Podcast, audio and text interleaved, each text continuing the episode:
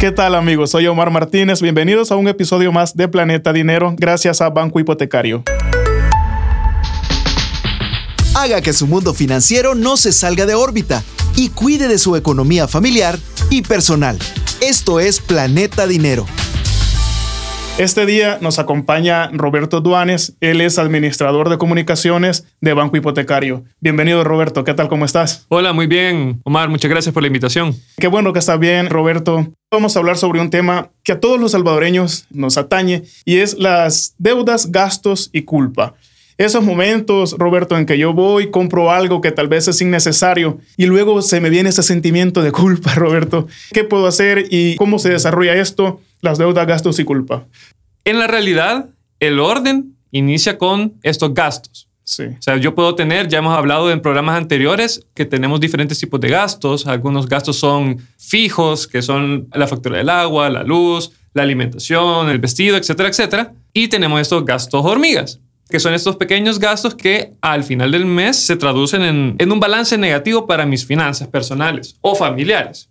Y aquí iniciamos. Cuando queremos algo que estos gastos tal vez no me permitieron comprar. Por ejemplo, yo fui gastando de a poquito a poquito y necesitaba comprarme un nuevo teléfono. Sí. O sea, porque el que tenía ya no podía salvarlo.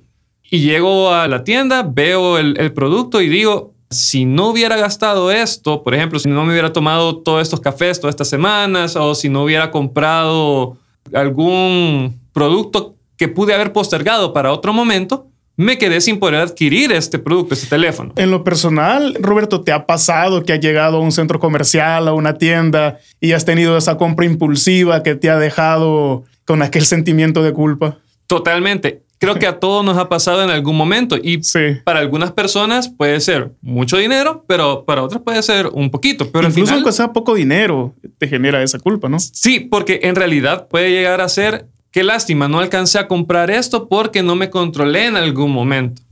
Ese sentimiento de culpa va arraigado a un mal manejo de mis finanzas, porque pude haber hecho muchas cosas, pero por no llevar un buen control, me quedé sin poder hacer otras cosas que tal vez sí eran más importantes. Pero, ¿qué es la deuda o el endeudamiento? por definición es una obligación que debo pagarle a una persona o a una institución. Es algo que yo adquirí y que me comprometí a pagar en cierto tiempo. Entonces, el tema del endeudamiento es lo mismo que en el tema de los gastos, es sumamente común. O sea, no hay una persona que no haya generado un endeudamiento, grande o pequeño. Incluso, si alguien le presta 5 dólares a un amigo o tu mamá te presta 5 dólares a ti, en ese momento ya generaste una deuda porque tenés el compromiso de pagarle esos 5 dólares. Y ahí se pueden adquirir otro tipo de deudas con instituciones. Por ejemplo, no sé si alguna vez has tenido un crédito. Por supuesto. Ahí, en el momento que vos adquiriste ese crédito, adquiriste una deuda que te comprometiste a pagar con un banco a pagar en cierto tiempo. Te dieron una facilidad, o sea, recibiste tu efectivo. Claro, cubriste una necesidad, por ejemplo. No sé, querías comprar tu casa, etcétera, etcétera, pero adquiriste una deuda a pagar en una N cantidad de años. Ahí hablamos de la deuda. Y la deuda te genera ese sentimiento de decir, hey, me voy a quedar pagando 20, 30 dólares todos los Por- meses. por- por Se- 10 años. Por 10 años. 10, 60 dólares puede ser. Bien Ahí- variado. Ahí es donde surge aquel dicho común que dice, bueno, cuando el carro ya sea una chatarra, ya, ya, ya va a ser mío, pero va a ser mío. Pero va a ser mío. Correcto, cabal. Pero eso se concluyó con el pago completo de esa deuda. Una de las ideas que queremos transmitir y motivo que el tema se llame deudas, gastos y culpa es que a veces la culpa nos gana la moral para ver lo positivo que se puede obtener haciendo un buen manejo de mis gastos y de mis deudas. ¿Cómo se puede hacer un buen manejo de las finanzas? En primer lugar, siendo disciplinados, el autocontrol. Eso es clave para todo momento. Yo puedo querer muchísimo algo. De verdad puedo estar emocionado de querer adquirirlo, pero tal vez no es el momento. Entonces tengo que hacer un- una pausa, valorar mi capacidad de pago y decir, ¿me lo puedo permitir o no? ¿Es tan indispensable o no? Eso como primer punto. Y como segundo, y que es algo que hemos fortalecido a, a lo largo de todos estos podcasts, es el tema de armar tu presupuesto. No sé si ahorita tenés el hábito de armar tu presupuesto. Sí, siempre que se me viene un gasto nuevo, siempre que voy sumando algo, voy tratando de hacer un presupuesto para ver de dónde voy sacando, a qué le puedo meter más, pero en sí muchas veces hay emergencias, Roberto, y esas emergencias, ¿cómo las cubro? Dentro del presupuesto tenés el tema de los imprevistos. Siempre es importante guardar un poquito para imprevistos. Y si te das cuenta y pones o haces memoria al, al presupuesto que realizas ahorita, si te das cuenta que tenés que cubrir una emergencia y lo presupuestaste, no sentís culpa. Un imprevisto no lo controla nadie. Sucede porque sucede. Ahí está. Y si fuiste previsor y lo presupuestaste, entonces vas a poder dar solución oportuna. Eso no te genera culpa porque yo me preparé para esto. Es un tema de mentalidad. Pero, por ejemplo, si yo veo que mi presupuesto ya está bien ajustado y quiero darme ese gustito de comprarme el teléfono del ejemplo, ahí voy a sentir culpa porque yo voy a decir, hey, eso no lo tenía contemplado. Yo tenía ese dinero pensado para otra cosa. Imagínate la culpa que puede llegar a sentir una persona, y nos ha pasado a todos, a mí por ejemplo, yo tenía reservada una cantidad fija para algún imprevisto, pero me ganó la moral y me dio un gusto, digamos, para complementar lo que ya tenía, saqué de ese presupuesto. Entonces ya falté a mi regla, entonces ya generé ese sentimiento de culpa. Todo esto, Roberto, se enmarca en la capacidad de endeudamiento o capacidad de pago.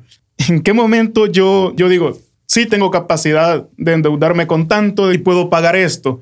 ¿Cómo hago yo estas valoraciones, Roberto? Es decir, siempre me pasa que veo algo nuevo, me lo quiero comprar, pero muchas veces no valoro todo esto. ¿Cómo hago para saber cuál es mi capacidad de endeudamiento? Ahorita acabas de mencionar los elementos que la componen y va desde los principios más básicos que cuáles son mis ingresos y mis gastos. Por ejemplo, si mis ingresos son más bajos que mis gastos, yo voy a generar una deuda negativa. ¿Por qué? Porque no voy a poder dar cumplimiento a mis obligaciones. Me voy a quedar con menos dinero que el que necesito para ejecutar ciertas cosas y entonces ya puedo recurrir a un endeudamiento que me va a afectar a la larga. Hay personas que por ese tipo de manejo y por la falta de posibilidades recurren a personas que les pueden facilitar grandes cantidades por intereses aún más altos. Sumamente altos, sí. Porque tuvo una necesidad, pero hay algunos casos que puede deberse a un mal manejo de la capacidad de pago. Puede ser que yo no lleve un buen control de mis números y cuando llegó el momento de querer pagar mis obligaciones o adquirir un compromiso que era necesario, ya no pude hacerlo, porque el dinero se fue a otro lugar que tal vez no fue tan necesario. No estoy diciendo que ese es el caso siempre. Hay situaciones que se dan. Pero si es importante para aquellas personas que tenemos, digamos, un salario fijo, tenemos obligaciones fijas, podamos tener ese control, esa claridad y hacer un buen uso del presupuesto para saber, hey, hasta este punto sí me puedo endeudar. Por ejemplo, para comprar mi propia casa, yo puedo endeudarme. ¿Por qué? Porque si mi cuota mensual me va a quedar de tanto, eso equivale a cierto porcentaje de mi salario, que sí lo puedo cubrir. Si no, de entrada las instituciones me van a decir, no, lamentablemente porque no tiene esa capacidad de pago, no puede aplicar a este producto. En algún momento me mencionaste que la deuda no siempre es mala, Roberto. ¿A qué vamos con esto y por qué decimos que la deuda no siempre es mala? Porque en realidad tenemos que pensar en el objetivo de la deuda. Una de las premisas principales de este punto es que la deuda buena es la que trae un beneficio a mediano o largo plazo. Puede ser a corto, sí, pero como, como la compra de una casa, por ejemplo. Correcto, ese es el ejemplo más claro. Yo estoy invirtiendo en mi futuro. No hay nada como tener su propia casa. Que alguien tenga su propio techo es de verdad sumamente importante para una persona, sin importar de dónde sea o, la edad que tenga. Yo conozco una persona que trabaja y tiene un salario fijo y yo le pregunto, bueno, ¿y por qué no tienes carro? No me dices que estoy ahorrando para la prima de mi casa. Ahí es donde uno tiene que valorar, Roberto, cuáles son sus necesidades primordiales en este sentido. Correcto. Imagínate, y qué bueno por esta persona, porque ¿qué pasa? Puede que me compre un carro en cierto momento, pero si no es para generarme más ingreso, ya es una pérdida. Por ejemplo, puedo comprarme un carro de cierto año que va a cumplir la función de llevarme a un punto A a un punto B sin ningún problema. Por ejemplo, a mi trabajo. Tiene una utilidad no necesito comprarme el, último carro del año para que me cumpla la misma función de llevarme del punto A al punto B, sino que ese dinero, por ejemplo, lo puede invertir justo como decía, para la prima de la casa. Y eso es saludable.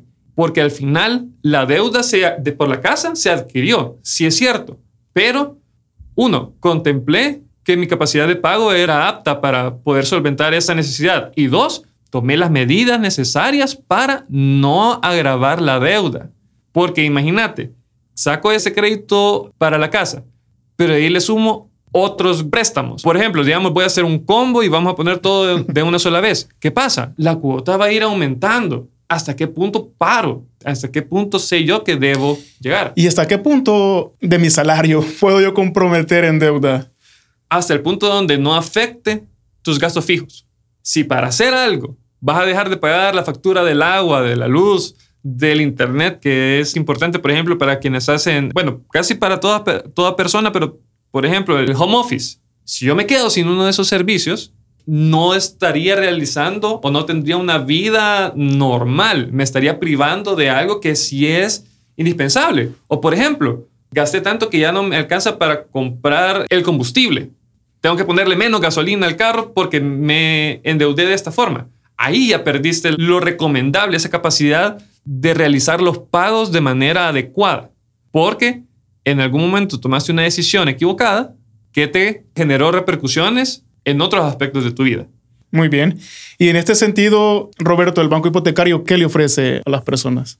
Hay varios productos que permiten no solamente salvaguardar el dinero, por ejemplo, el tema de las cuentas de ahorro, los depósitos a plazos fijos, sino también tiene la oferta del financiamiento que va orientado a que sean deudas positivas, deudas para objetivos específicos. Por ejemplo, el financiamiento para la compra de vivienda. Existe el financiamiento productivo para la compra del capital de trabajo, para la compra de alquiler o compra de locales. Son algunos de los productos que se traducen en oportunidades de negocio para las personas. Esa deuda al final puede llegarme a generar ingresos. Y está el tema de los créditos personales también, que es, un tema de consumo pero la idea siempre es hacer un uso responsable de esa deuda. Por ejemplo, no voy a tener dos o tres créditos de consumo, porque entonces es un mismo destino, pero estoy adquiriendo más y más y más. Y ahí entramos en un tema de la bola de nieve. Tomo una deuda y le agrego otra, y le agrego otra, y se va haciendo, más, grande. Y hay personas que piensan, voy a, voy a agarrar esta deuda para pagar la primera. Ya llevamos cuatro entramos en un tema de círculo vicioso donde es bien difícil salir. Y ahí también va un poco el banco con sus esfuerzos de educación financiera.